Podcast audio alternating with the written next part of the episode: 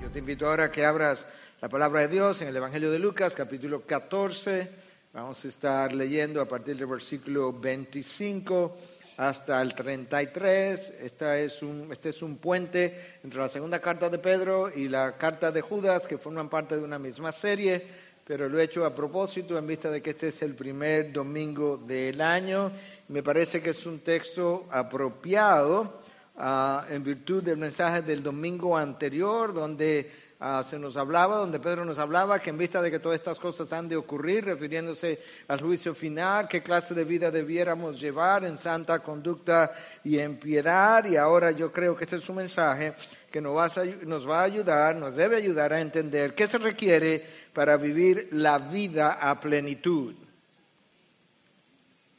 Piensa por un momento, si tú entiendes que no estás viviendo la vida a plenitud de la cual Cristo habló y que Él fue a la cruz y compró.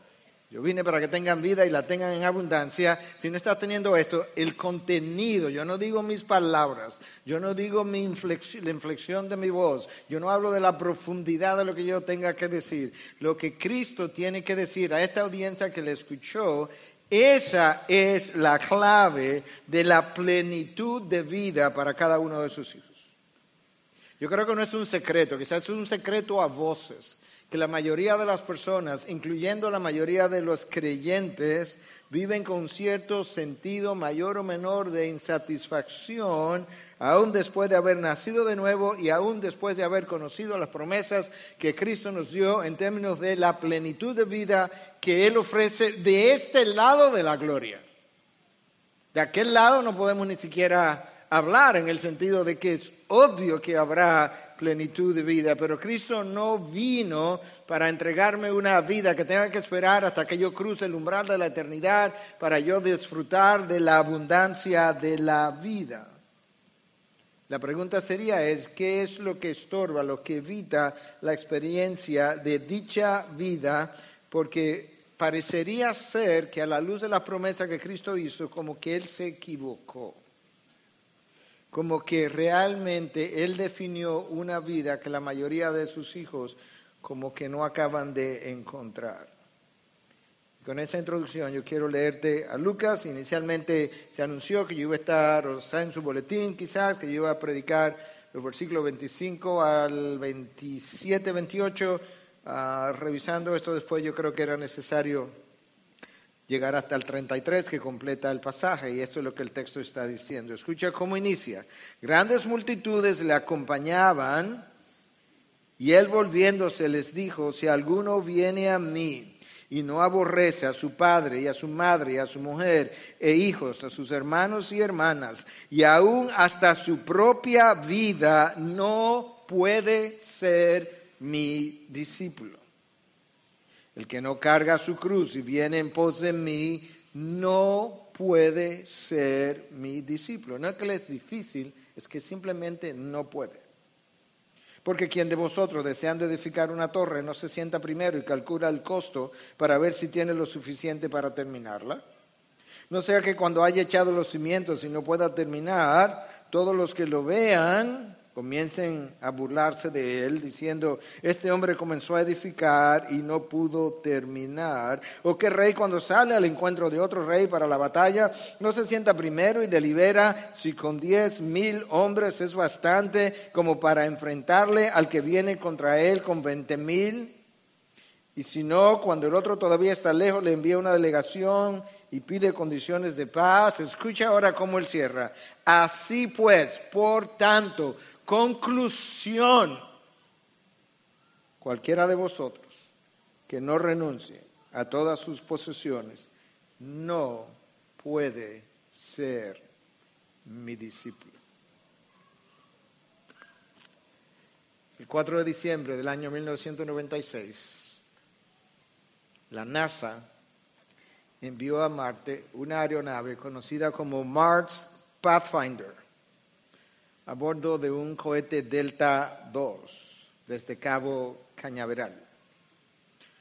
una nave con la misión de explorar la superficie de Marte. Salió en diciembre del 96, llegó el 4 de julio de 1997, 97, aterrizó en un valle conocido como Ares, Ares Valleys. Al aterrizar, el módulo llegó bien, abrió, el, el módulo abrió y dejó salir el vehículo explorador para hacer múltiples estudios y análisis para entender, conocer un poco de la atmósfera marciana, la climatología, la geología y la composición de sus rocas y suelo. La NASA determinó que después del éxito, que fue un gran éxito realmente, la primera aeronave que llega hasta allá, después del éxito de esa misión, la idea era enviar una, nave cada dos años y el lema se convirtió en más rápido, mejor y más baratos. Pero las cosas no fueron tan bien como NASA planificó. En diciembre del año 1999, otra aeronave, the Mars Polar Lander, um, hace su aterrizaje, intentó hacer su aterrizaje en el planeta, pero la aeronave no frenó apropiadamente y se estrelló contra la superficie y se partió en mil pedazos. Estudios posteriores determinaron, los ingenieros determinaron que hubo un fallo en el sistema de frenos. Los frenos se cerraron muy rápidamente, pero que el fallo pudo haberse evitado si NASA hubiese comprado un software que decidieron no comprar para cortar costos en una nave de 165 millones de dólares. En otras palabras, NASA no calculó bien el costo total de la misión. Eso es lo que Cristo no quiere que le ocurra a sus discípulos.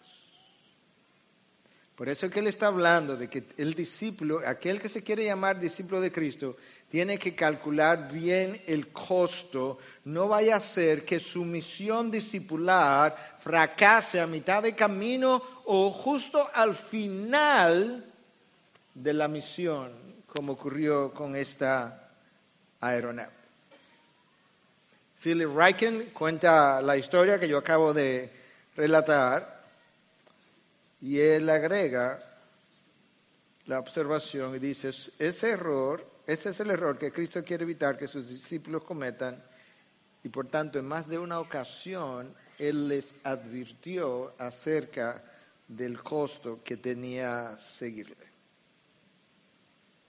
Este pasaje que yo acabo de leer sigue inmediatamente después de la famosa parábola de la gran cena, donde el dueño de la casa envía a un siervo a invitar a todo tipo de gente a que venga a cenar y a celebrar, y una cena que tenía que ver con el segundo retorno de Cristo, que va muy bien después del sermón del domingo pasado.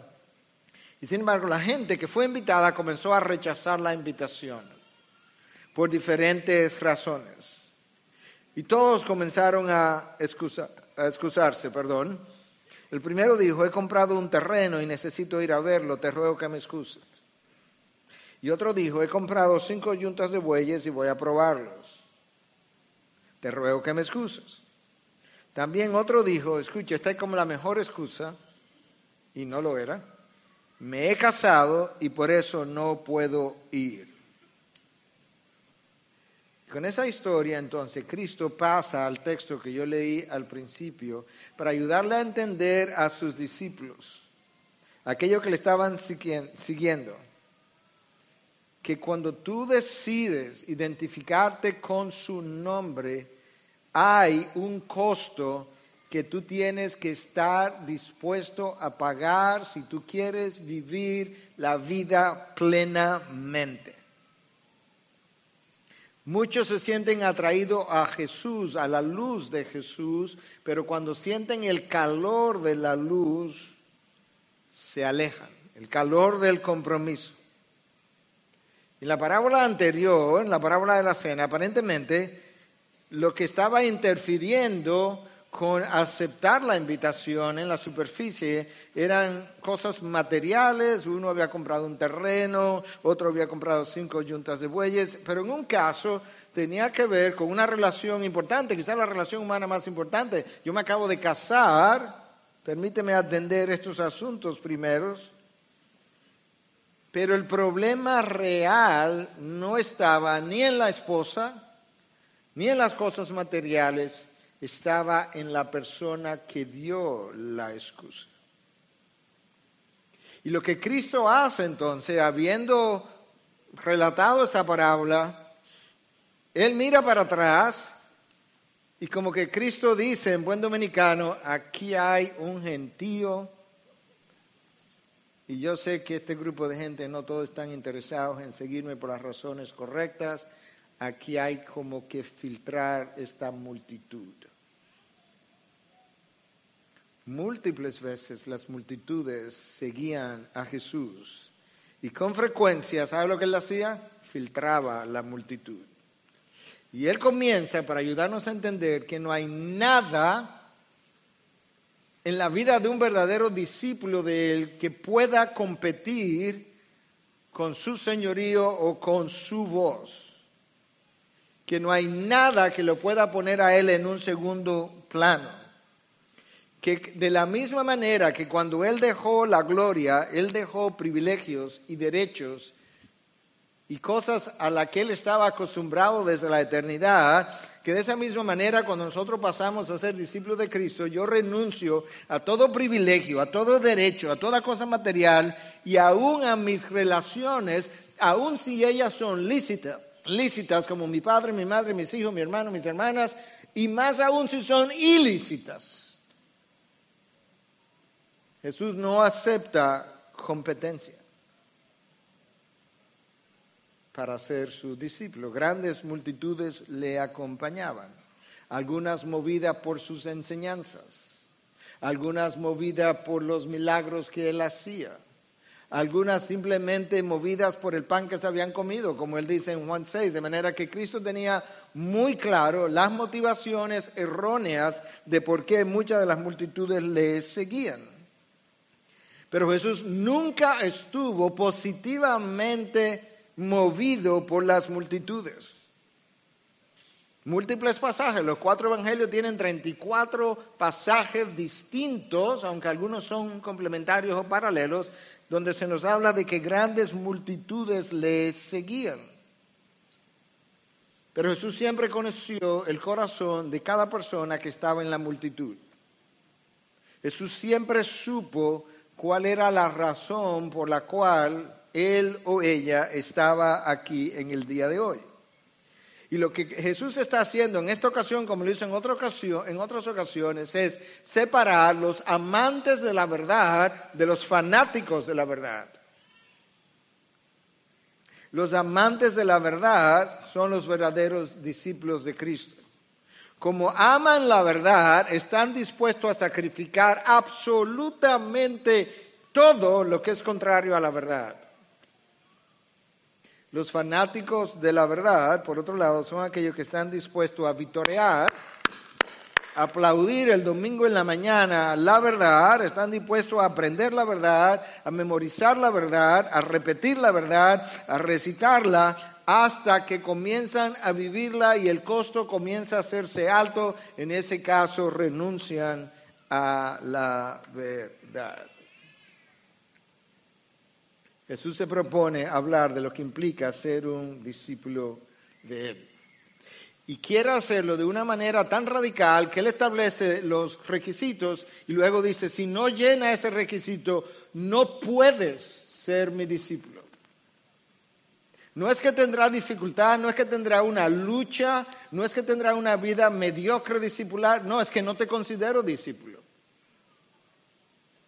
Con el paso de los años, cada vez más, yo concluyo que hay cada vez menos verdaderos hijos de Dios y discípulos de lo que yo pensaba.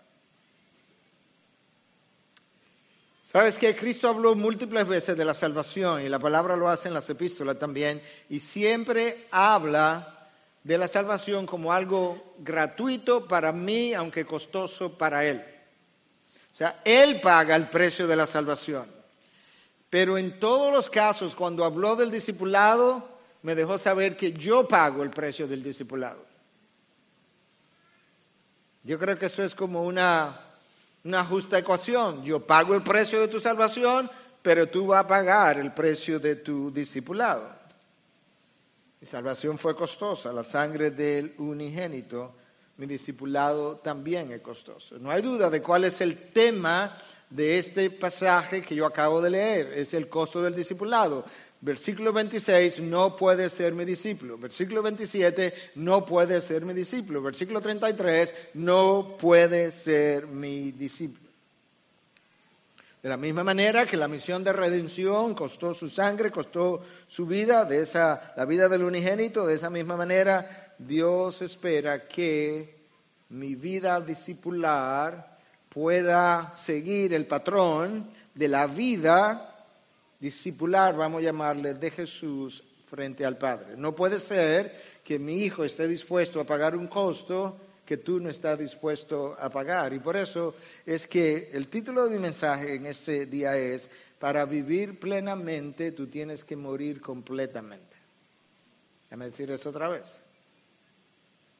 Para vivir plenamente tú tienes que morir completamente. Yo quise iniciar este año 2020 recordando que se requiere ser o hacer para ser un verdadero discípulo de Jesús, para que la misión tuya y mía no fracase a mitad de camino o al final. Entonces aquí hay tres preguntas que podemos hacerle al texto, que salen del mismo texto. Número uno, ¿qué significa aborrecer a tus familiares más cercanos?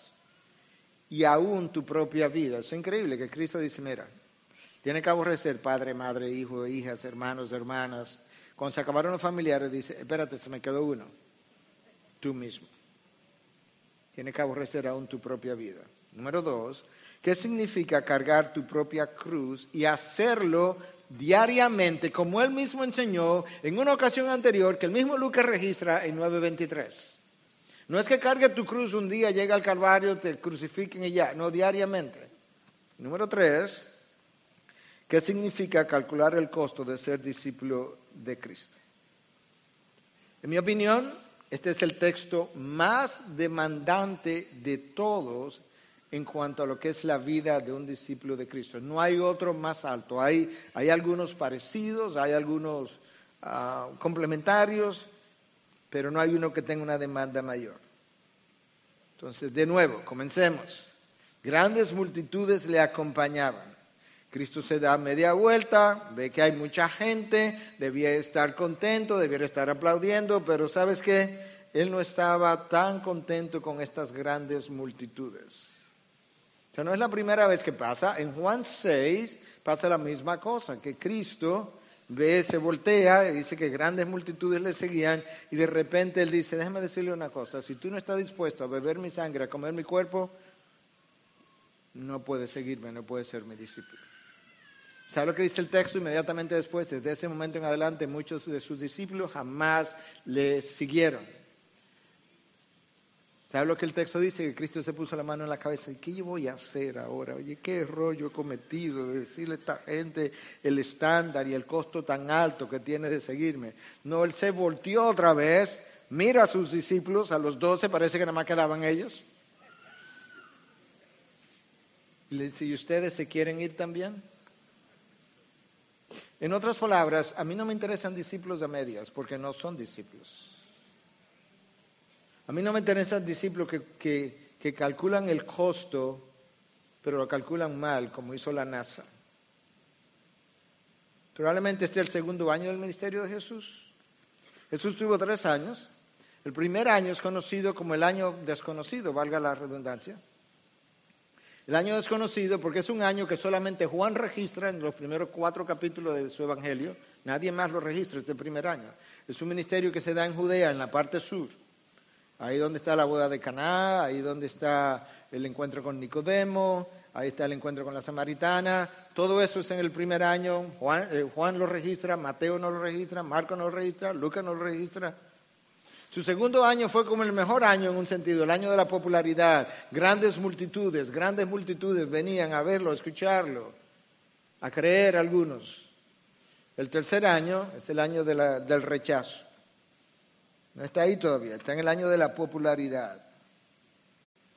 Ahora, cualquiera que oye estas palabras de Cristo y otras similares, uno hubiese concluido, pero eso no es una manera de aumentar la popularidad, ¿no?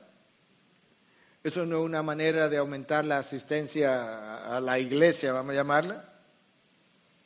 Pero si hay algo que queda claro en las enseñanzas de Cristo, Cristo nunca estuvo detrás de cantidad, sino de calidad.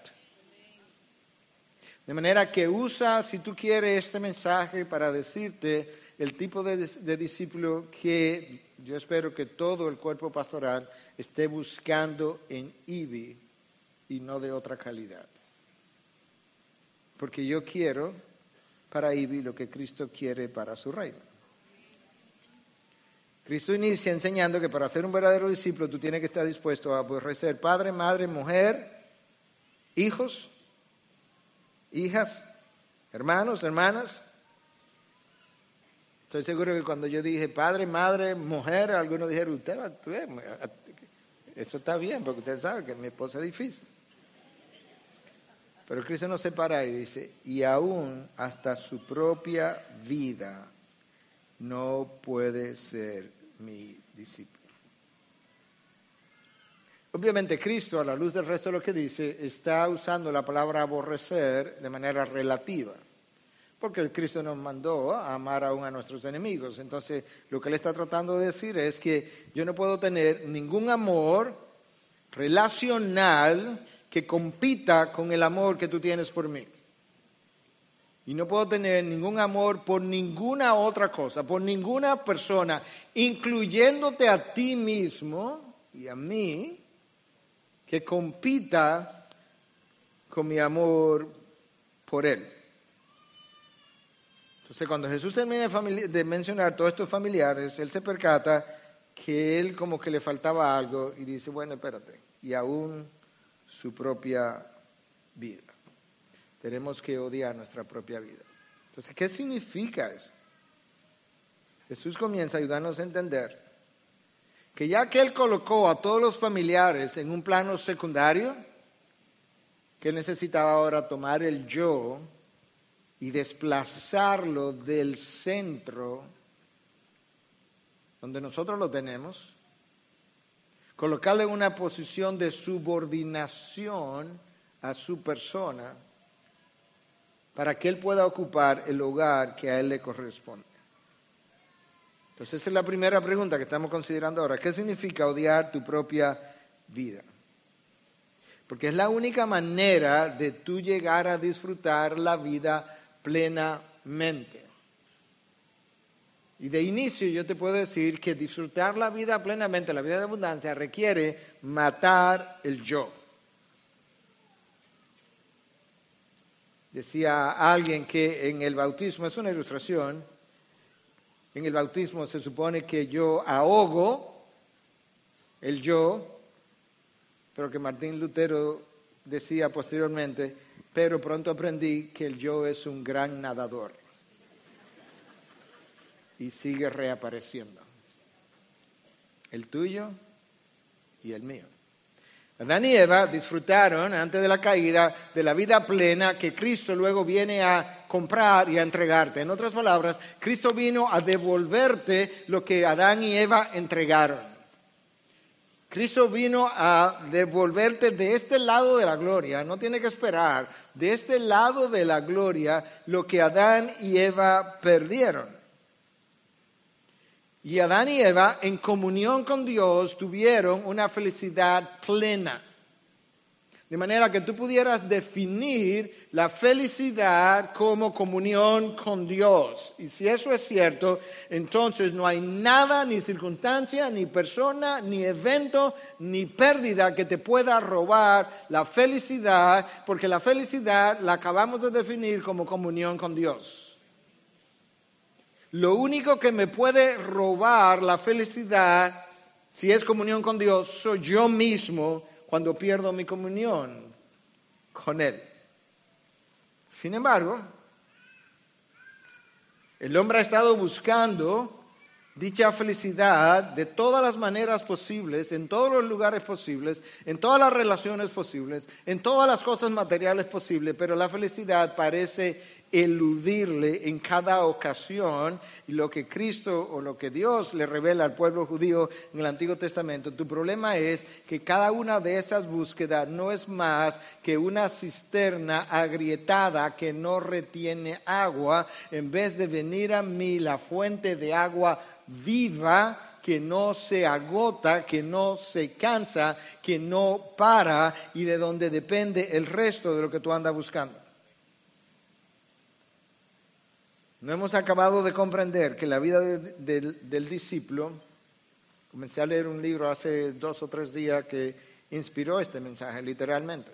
Lamentablemente no pude avanzarlo mucho por falta de tiempo, pero tiene una idea que no es nueva, es una idea de, de cientos de años atrás, y es que la vida del discípulo de Cristo, del verdadero discípulo, es una vida cruciforme, es una vida en forma de cruz. De hecho, hasta hace poco tiempo, todas las iglesias estaban, el templo adentro estaba construido y diseñado en forma de cruz. Había un pasillo largo en el medio y un pasillo horizontal en algún lugar del templo como diciendo, la vida cristiana tiene esta forma, forma de cruz, es una vida cruciforme. Y por tanto, lo que lleva a la felicidad, escúchame detenidamente, es el sufrimiento. ¿Qué? Yo te lo voy a demostrar de la palabra de Dios. Es el sufrimiento que experimentamos como discípulos del Señor, escucha la clave ahora, que no solamente soportamos el dolor y la adversidad, sino que convertimos en gloria lo soportado. Al final del sufrimiento, lo que te espera es la felicidad que buscaba, pero la manera como eso ocurre en ese orden es en la medida en que soporta el sufrimiento, tú conviertes lo soportado en gloria y te encuentras frente a frente con la felicidad que andaba buscando. Un verdadero discípulo de Cristo entiende que él o ella no solo es salvo por medio de la cruz, sino que su vida luego tiene forma de cruz. Escucha lo que alguien decía. La vida cruciforme es el medio por medio del cual Dios nos enseña que tenemos que perder la vida. escucha bien, tenemos que perder la vida que siempre pensábamos que necesitábamos para ganar la vida que siempre quisimos. ¿Me entendiste? ¿O es muy profundo? ¿O voy muy rápido? Tienes que perder la vida que tú siempre pensaba que necesitaba, pero que Dios decía, eso no es lo que tú necesitas, eso es lo que tú crees que tú necesitas. Lo que tú quieres es lo que Adán perdió. Y lo que Adán y Eva perdieron está en mi persona, en mi diseño y en mi propósito. Por tanto, tú tienes que estar dispuesto a perder la vida que tú siempre pensaba que necesitaba para ganar la vida que siempre quisiste. Hay una serie de rutas de dolor en la vida cristiana. Y cuando tú tomas cualquiera de esos caminos, sin ninguna razón, escúchame, o sea, tú analizas, dice, no hay ninguna razón para tomar este camino que no sea la gloria de tu hacedor, esa es la única razón lo que tú encuentras al final de ese camino, donde no había razón humana alguna para seguirlo, que no fuera la gloria de Dios, con lo que te encuentras de frente con la felicidad que andaba buscando. ¿Dónde está eso en la palabra? Gracias por preguntar. Hebreos 12:2. Puesto los ojos en Jesús, el autor y consumador de la fe, ¿quién? ¿Ese quién quién es? Jesús por el gozo puesto delante de él, soportó la cruz. ¿Notaste el orden? Él soporta la cruz aquí y lo que le espera es el gozo. ¿Cuándo? Al final del sufrimiento. La diferencia está en que él lo pudo ver y creer que ese es el diseño, pero él toleró, soportó la agonía de la cruz por el gozo puesto delante de él. Tú sabes que, vamos a hablar un poquito más de eso más adelante, tú sabes que el dolor de la cruz es tan agonizante que hubo que acuñar, crear una palabra nueva para el dolor de la cruz que en inglés es, no sea el español porque se pierde, es cruciating. ¿Tú encuentras la palabra cruz ahí? Excruciating. Hubo que crear una palabra, no había una palabra, para expresar la agonía de la cruz. Y el texto dice que él soportó el excruciating pain, el dolor agonizante, por el gozo que le esperaba. Amados, en esta semana yo meditaba y concluí que yo voy a escribir un libro, probablemente el año que viene, porque ya hay demasiado que escribir para este año, de 15 o 20 premisas cristianas que si tú las sigues, tú tienes una vida plena y fácil. Ah, libre de problemas. No, yo no dije libre de problemas quizá llena de problemas. Escucha, escucha cómo, cómo Dios en premisas nos simplificó la vida, nosotros la complicamos.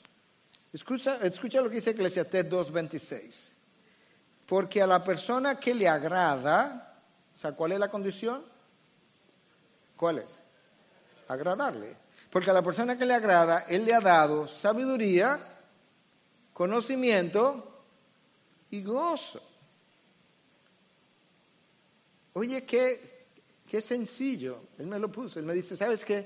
El problema es que anda buscando un gozo que tú quieres, que de hecho yo quiero darte, pero lo anda buscando a través de cisternas agrietadas, porque mira cómo es que ocurre. No, el gozo no se encuentra en lugares distintos, en formas distintas, en, en cosas distintas, en viajes distintos, en relaciones distintas. El gozo se encuentra de otra manera y es que el gozo es el fruto de algo que yo doy y yo lo doy a la persona que me agrada. De esa misma manera, Proverbio 16, 7, ¿qué dice? Cuando los caminos del hombre complacen a Dios, la misma idea, como que Él te dice primero, mira, esto es lo que tú haces, este es el fruto que yo doy. Cuando los caminos del hombre complacen a Dios, eso es lo que tú haces, esto es lo que yo hago. Yo hago que tus enemigos estén en paz contigo. Cristo me simplificó, Dios me simplificó la vida. El gozo es algo que Dios da a aquellos que le agradan. Ahora, escúchame, la única manera, no una manera, la única manera de agradar a Dios es viviendo para su gloria. No hay otra manera. Literalmente. Por eso que Cristo pone el estándar donde lo puso.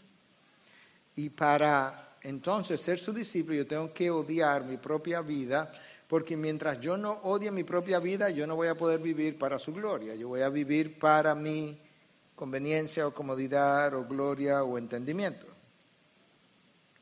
Odiar nuestra propia vida implica morir a ti mismo. Esa idea está en cada evangelio. De diferente manera. Mira como Juan 12 lo dice en el versículo 24. Cristo hablando. En verdad, en verdad os digo. Eh, esto es un, modismo hebreo, la repetición en verdad, en verdad. Truly, truly. Um, cuando los hebreos oían eso, ellos paraban la atención porque esto es como decir amén, amén. Ustedes saben que nosotros decimos amén al final, después de escuchar lo que, lo que se dijo. Cristo decía el amén antes de decirlo, como quien dice, amén, amén. Yo estoy aplaudiendo y afirmando esto. En verdad os digo que si el grano de trigo no cae en tierra y muere, se queda solo, pero si muere produce mucho fruto. El, eh, fruto, el que ama su vida la pierde, mejor odiala, porque el que ama su vida la pierde, y el que aborrece su vida en este mundo, la conservará para vida eterna. Wow. Jesús, pero tú como que viniste a darnos un, estilo de vida como al revés. Para ganar tengo que perder, para perder, si, cuando pierdo, entonces gano. Ahora, ¿cuál fue el primer grano de trigo que murió, que cayó en tierra y murió? Cristo. ¿Quién dio los primeros frutos como grano de trigo muerto? Cristo. Pero luego Él tomó la misma misión me dice, ahora que tú me viste como grano de trigo morir y viste los primeros frutos que hasta sepulcros se abrieron y, muertos salieron, ahora tú eres el próximo grano de trigo y a menos que tú caiga al suelo y muera, no dará fruto. De manera que la única forma de vivir una vida plenamente es muriendo completamente. Hermano, tu vida no se trata de ti, Olvídate de eso. En buen dominicano, bájate de ese caballo. Como la vida de Cristo tampoco se trató de Él. Pero una cosa es decirlo y otra cosa es vivirlo. Una cosa, decía un autor, es decir, mi vida no se trata de mí cuando todo está saliendo bien. Y otra cosa muy diferente es decir, mi vida no se trata de mí cuando yo estoy clavado en un madero. cuando, cuando estoy en dolor, cuando estoy en agonía.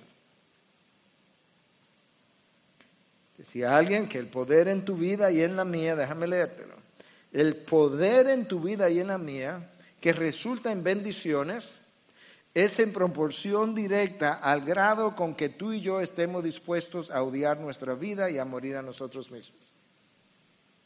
El grado de poder de Dios en mí, a través de mí, que resulta en bendiciones es directamente proporcional al grado de muerte que yo esté dispuesto a sufrir y a darle al yo. Pastor, usted tiene un rato, ya hablando de morir al yo, de morir al yo, de morir a mí mismo, dar mi vida. ¿De qué que usted está hablando? Yo estoy hablando de lo que Filipenses 2 escribe para Cristo a morir a nuestras voluntades, a nuestros sueños, a nuestros deseos, a nuestros planes, a nuestros derechos, a nuestras metas, a nuestra reputación, a lo que queremos. manera de ilustración, con detalles dejados fuera a propósito. Mi esposa y yo teníamos ciertos planes para estos días de, vacaciones, lo deshicimos en aras de la causa de Cristo y eso es suficiente que yo lo diga. ¿Y sabes qué? Lo hicimos lleno de gozo. Dios nos hace una pregunta, si tu grano de trigo ha caído al suelo y ha muerto. Esa es la única pregunta que Dios me hace. Bueno, pastor, yo hice una profesión de fe hace muchos años. Yo he estado viniendo a la iglesia desde entonces. Yo no te pregunté eso. Yo no te pregunté si hiciste una profesión de fe y si tú vienes a la iglesia. Yo te pregunté si después que tú dices que hiciste una profesión de fe, si verdaderamente Cristo puede examinar tu vida y decir, ese yo está muerto. Porque cuando eso ocurre, esto es lo que, lo que sale del corazón, de la abundancia del corazón abra la boca. Pablo dice, ya sea por vida o por muerte, lo único que me interesa es glorificar a Cristo. No me interesa, si voy a morir, no me interesa cómo muero, colgado, no colgado, quemado, no quemado, ahogado, no ahogado. No me interesa si muero en mi tierra o no me interesa si muero en otra tierra. No me interesa si muero acompañado de mis familiares o si muero solo. No, no me interesa. Y si vivo, ya sea por vida o por muerte, si vivo, no importa si es en una cárcel fuera de la cárcel, si es eh, acompañado o solo. Lo único que me importa es que sea la condición en la que yo estoy viviendo, que yo esté glorificando a Cristo. Yo, yo personalmente, en mi respuesta a la vida. Entonces, el morir como el grano de trigo implica cosas diferentes para muchas personas. Mira, hay cosas que, que yo quisiera hacer en mi vida, como la que acabo de ilustrar en un momento dado, y no la voy a poder hacer, y otras que son, eran como de vida y no la voy a poder hacer. ¿Por qué? Porque Dios me hizo otro llamado. Yo me fui a Estados Unidos para nunca regresar y convertirme en un, en hombre de ciencia, en laboratorios de investigación, de infectología. Dios me hizo otro llamado, yo morí a eso. Y cuando el sueño estaba ahí a punto de materializarse con una oferta, mi esposa la conoce, y yo tuve que pensar por una semana, pero al final de la semana yo tomé la daga y me hice a sí misma, a mí mismo. Para algunos eso implica abrazar la causa de Cristo como una prioridad y dejar todo lo que tenía de prioridad como algo secundario.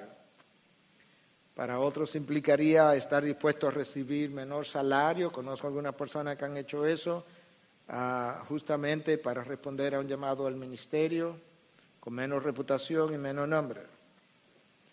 Para algunos eso implicaría poner su profesión en un segundo plano, para otros implicaría dejar el deseo por el éxito y la reputación y el aplauso, o ser reconocido por otro llevándolo un poco más al plano práctico, para otros, nosotros, esposos y esposas, el ser grano de trigo y caer al suelo y morir implica que en lo adelante las necesidades físicas, emocionales y espirituales, estoy hablando como esposo ahora, de mi esposa serán prioridad en mi vida porque eso es lo que Dios me ha pedido. Mi esposa y yo tuvimos una conversación acerca de esto ayer, dejo los detalles fuera también, que tenían que ver con nosotros precisamente. Porque Dios no me ha pedido que viva mis deseos, sino que trate de llenar los deseos, necesidades emocionales, espirituales, físicas de mi esposa y a la esposa le ha pedido lo mismo para el esposo. Para algunos morir a sí mismo implicaría ser fiel a su esposo o esposa y dejar este amante o amante que la que tenía o que tengo. Cuando yo muero de esa forma, los primeros en beneficiarse son mis allegados. Los primeros en beneficiarse fueron los discípulos, cuando Cristo murió de esa forma. Si mi esposa no ve el fruto del grano de trigo morir, Mejor dicho, si mi esposa no ve el fruto de mi grano de trigo que ha muerto, entonces posiblemente yo no haya muerto al yo, el yo todavía esté peleando en mi vida, porque ella no le está viendo en beneficio. Un hombre que haya muerto como grano de trigo, que haya caído al suelo, es un hombre crucificado con Cristo. Y un hombre crucificado con Cristo, imagínatelo ahora, tiene ciertas características. En primer lugar, él no puede ver para atrás. En segundo lugar, es obvio, él solamente puede ver en una sola dirección. ¿Te acuerdas las palabras de Pablo? Olvidándome de lo que está atrás, claro, porque no puedo ver para atrás, estoy crucificado. ¿Y haciendo qué cosa? Y esforzándome hacia lo que está adelante, claro, porque estoy crucificado y no puedo ver para ningún otro sitio. Imagínatelo en la cruz. Ese hombre no puede moverse. ¿Sabes qué? Le clavaron la voluntad al madero. No puede hacer nada. Así luce el discípulo de Cristo. Él tiene una voluntad clavada al madero de Cristo. Y él sufre la angustia de la cruz. De esa misma manera, cuando tú vives la vida, la vida cruciforme, no puedes volver atrás. No puede mirar atrás, no puede volver atrás. De hecho, Cristo lo dijo con otras palabras, pero exactamente igual. Nadie que habiéndole puesto la mano al arado, mira hacia atrás, ¿qué cosa? No es digno del reino de Dios.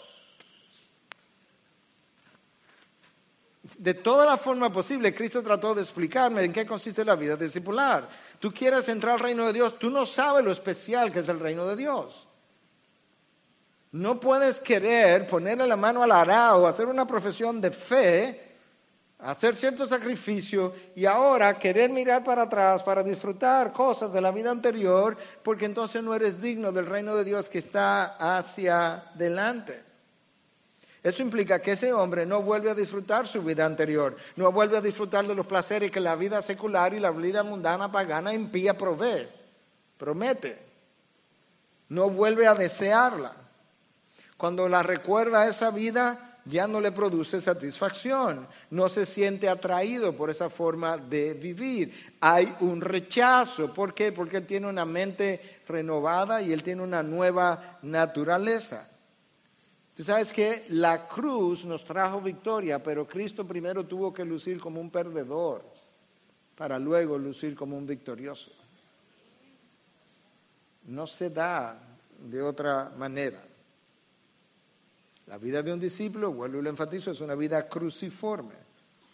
¿Tú sabes qué implica eso? Que para el cristiano, y esto, fue, esto es algo que generaciones anteriores lo entendieron así, muy anteriores. ¿Cómo nosotros sabemos que lo entendieron así? Porque lo escribieron. Que para el cristiano el sufrimiento es un estilo de vida.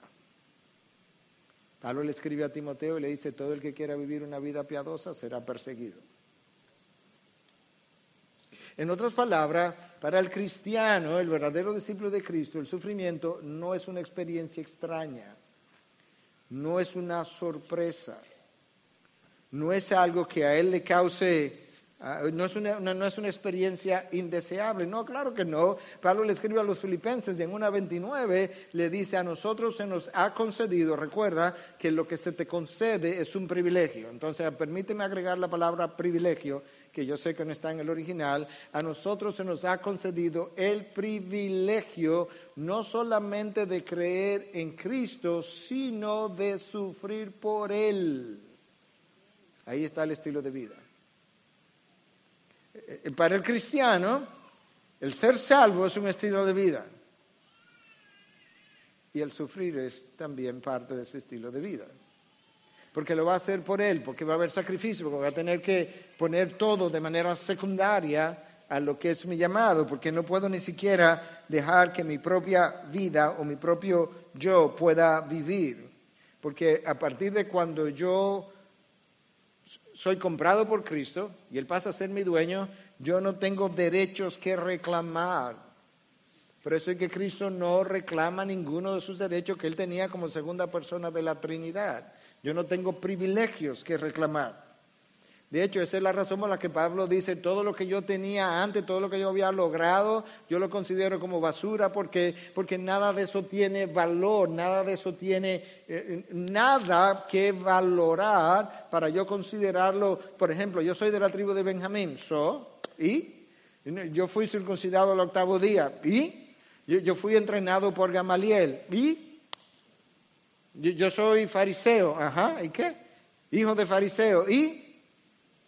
Entonces, ¿qué es lo que tiene valor? Yo soy un hijo de Dios, comprado a precio de sangre, con sus pecados perdonados para el resto de la eternidad, que tiene su garantía y su identidad en Cristo y solamente en Cristo y su suficiencia y satisfacción de vida en Cristo.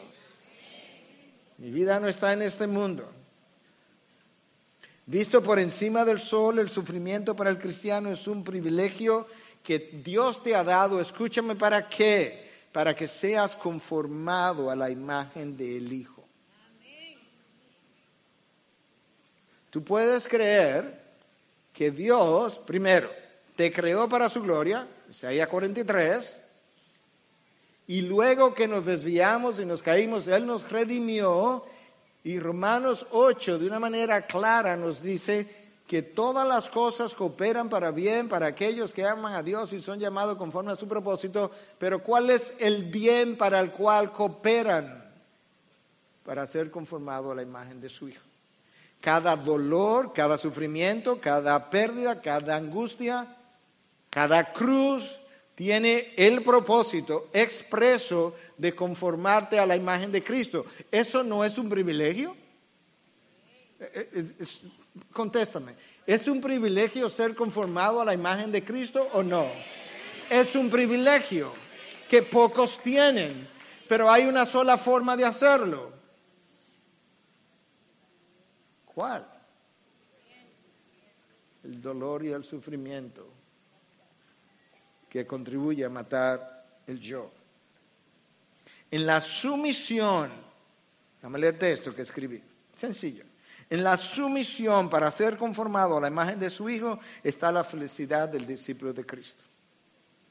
En la sumisión para ser conformado a la imagen de Cristo está el discípulo de Cristo. Usted conoce la historia que yo le conté hace años atrás, creo que estábamos en la Sarasota, de manera que muchos no lo habrán oído. Miguel Ángel, el gran escultor, está empujando una piedra en un momento dado hacia un lugar y entonces alguien le pregunta que para qué él estaba como poniendo esa piedra en ese lugar tan especial.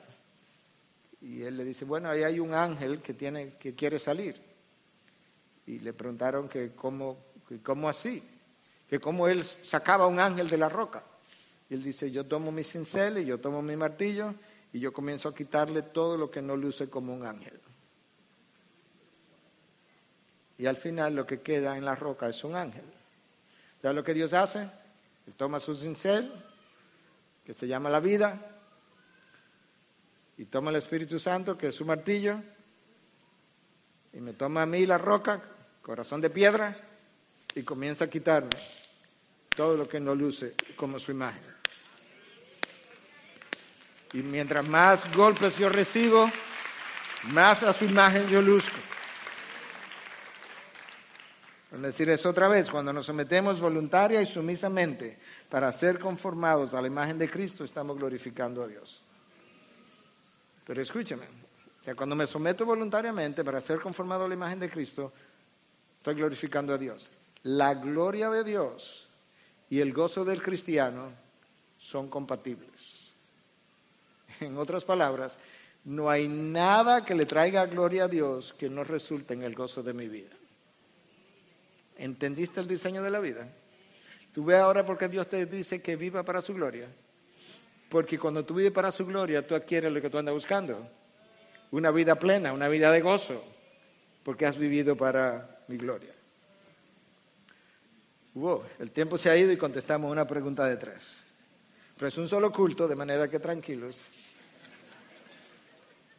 Segunda pregunta, ¿qué significa cargar tu propia cruz y hacerlo diariamente como se lo había dicho en una ocasión? O sea, no cargarla una vez, sino diariamente, según Lucas 9:23. El académico Norval Geldenhuis dice lo siguiente, cargar nuestra cruz significa la aceptación de todo sacrificio, sufrimiento, persecución que se experimenta al seguir a Jesús y no simplemente sufrimientos ordinarios. Yo no puedo salirle a nadie con que esta diabetes que yo tengo por 50 años, esa es mi cruz. ¿De qué cruz tú estás hablando? Es un sufrimiento ordinario. No, es sufrimiento extraordinario y sacrificio.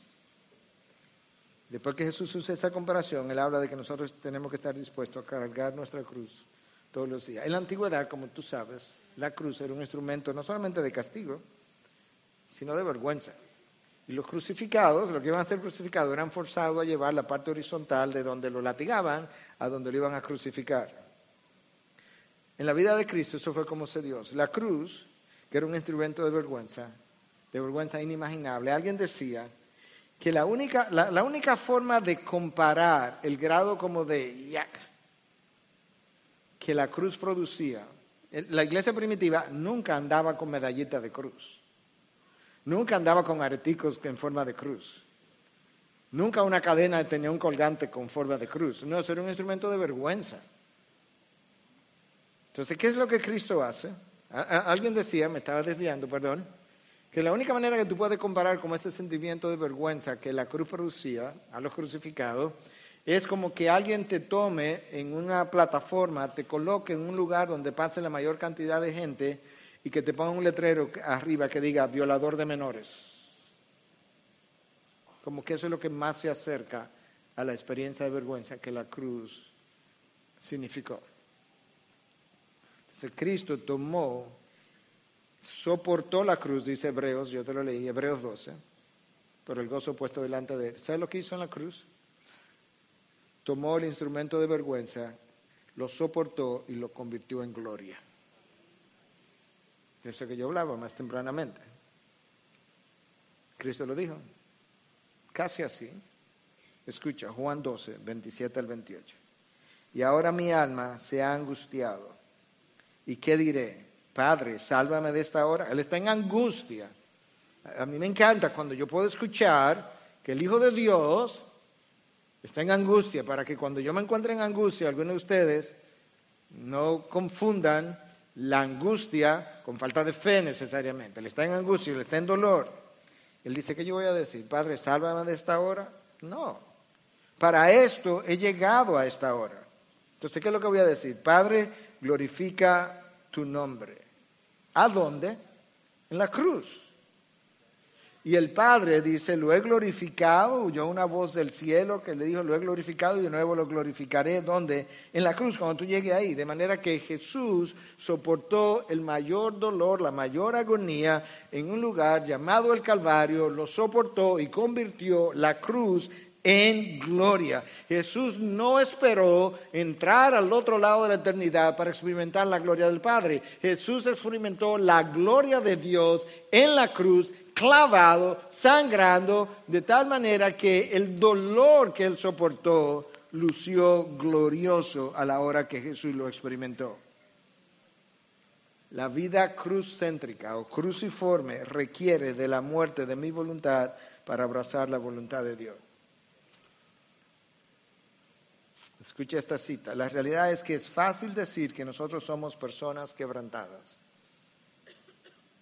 Pero se nos dificulta admitir que somos personas quebrantadas porque hemos quebrantado la ley de Dios.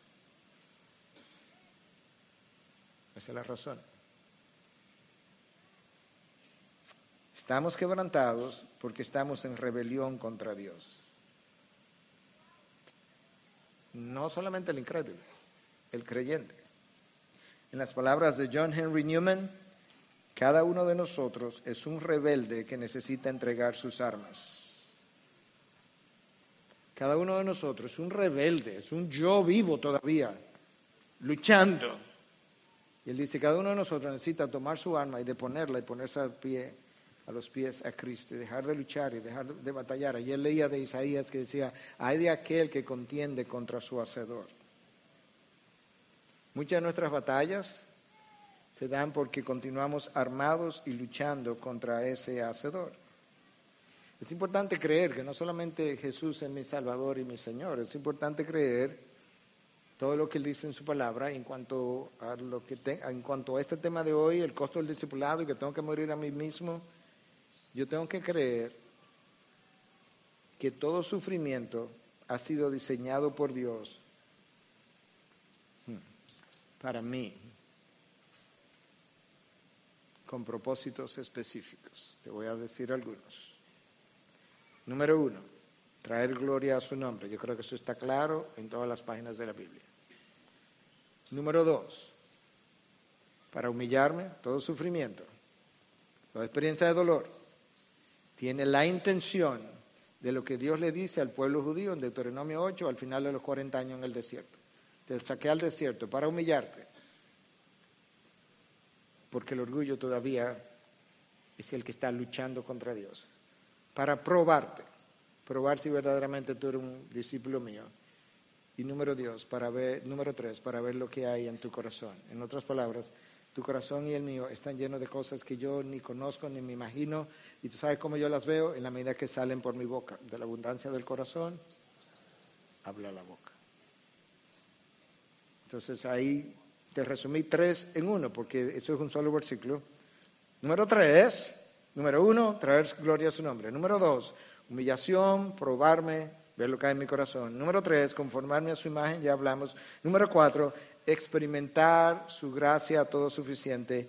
Y número cinco, traer gozo a mi vida en la experiencia de su gracia sustentadora. O sea, el sufrimiento tiene como resultado traer gozo a mi vida, porque el gozo es el fruto de ser conformado a la imagen de Cristo. Y ser conformado a la imagen de Cristo requiere de las experiencias de dolor por las cuales tú y yo atravesamos. Como el tiempo se ha ido, déjame llegar a la tercera pregunta y la voy a concluir relativamente rápido con una, con una historia. Entonces, esta es la tercera pregunta. ¿Qué significa calcular el costo de ser discípulo de Cristo? Me gusta como Juan Carlos Ortiz cuenta una historia de la perla del gran precio. Eh, algunos de ustedes o muchos de ustedes recordarán que Cristo comparó el reino de Dios con la perla del gran precio. Que el reino de Dios es como un hombre que encuentra una perla y que fue y vendió todo lo que tenía y entonces compró el campo donde la perla fue encontrada, que estaba enterrada, se quedó sin nada para poder comprar esa perla. Entonces, esta es la historia que Juan Carlos Ortiz construye. Un hombre ve esta perla y le dice al comerciante, quiero esa perla, ¿cuánto cuesta? El vendedor le dice, es muy cara. ¿Cuánto? Mucho. Bueno, ¿crees que podría comprarlo? Pregunta el hombre. Oh, sí, dice el comerciante. Todos pueden comprarla. Pero pensé que habías dicho que era muy cara. Lo dije. Bueno, ¿cuánto? Todo lo que tienes, dice el vendedor. Está bien, lo compraré. Está bien. ¿Qué tienes? Bueno, tengo 10 mil dólares en el banco. Bien, 10 mil dólares. ¿Qué más? Eso es todo lo que tengo. ¿Nada más? Bueno, tengo unos pocos dólares más en el bolsillo. ¿Cuánto? Déjame ver. 100 dólares. Eso también es mío, dice el vendedor. ¿Qué más tiene? Eso es todo, nada más. ¿Dónde vives? Pregunta el vendedor. En mi casa. Sí, soy dueño de una casa. El vendedor, el vendedor escribe, casa, es mía. ¿Dónde espera que duerma? ¿En mi casa de campaña? Oh, tienes una casa de campaña, ¿verdad? Eso también es mío. ¿Qué más? ¿Se supone que debo dormir en mi auto? Oh, ¿tienes un auto? Sí, tengo dos de ellos. Son míos. Mira, te ha llevado mi dinero, mi casa, mi casa de campaña y mis autos. ¿Dónde va a vivir mi familia? Oh, ¿tienes una familia? También es mía. Tengo una esposa y tres hijos, ahora son míos. De repente el vendedor exclama, oh, casi lo olvido, tú también eres mío. Todo se vuelve mío, esposa, hijos, casa, dinero, autos y tú también. Ahora escucha, que es la parte buena.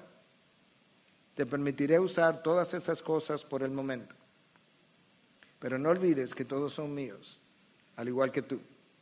Y cada vez que necesito alguno de ellos, debe renunciar a ellos porque ahora yo soy el dueño. ¿Entendiste de qué se trata? ¿Cuál es el costo? No tienes nada, absolutamente nada. Eres un simple administrador de lo que Dios te ha dado para que vivas con eso y luego tú puedas entender todo le pertenece a Él, incluyendo mi propia vida. No tengo derechos, privilegios, esposo, esposa, hijo, casa, carro, finanzas, inversiones. Todo es mío. Y, si no te lo doy, no tienes la perla del gran precio. ¿Me quedo sin perla? No, te quedas sin salvación.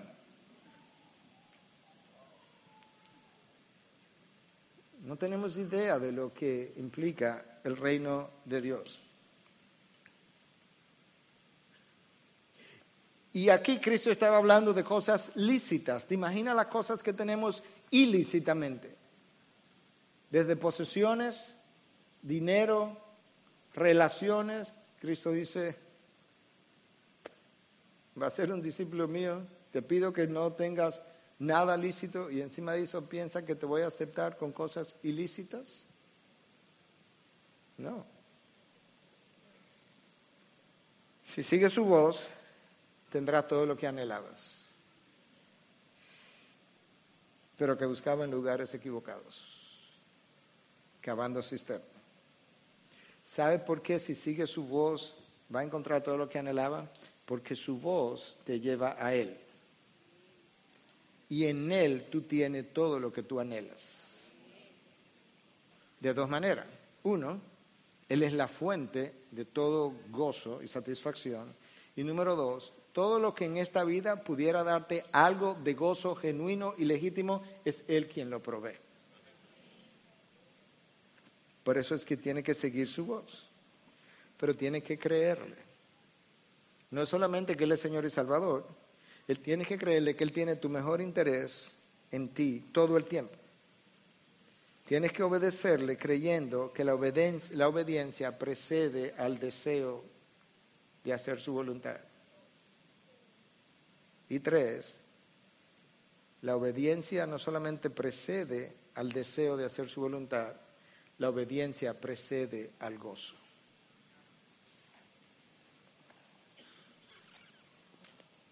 Dios me ha dado la oportunidad esta semana de meditar mucho acerca de todas estas cosas. Y si hay algo que volvió a quedarme claro recordando lo aprendido, por el gozo puesto delante de Él, a donde Él no ha llegado, Él soportó la cruz. ¿Qué fue lo que Cristo hizo? Que obedeció al Padre hasta llegar a la muerte y muerte de cruz. Él estaba angustiado, no, él no tenía el deseo, pero él obedeció. Y cuando llegó a la cruz, pasada la cruz, se encontró con el gozo. Eso es como la vida está diseñada, la vida cruciforme. No hay vida de discípulo de Cristo satisfactoria que no tenga forma de cruz. Para vivir plenamente necesitas morir completamente.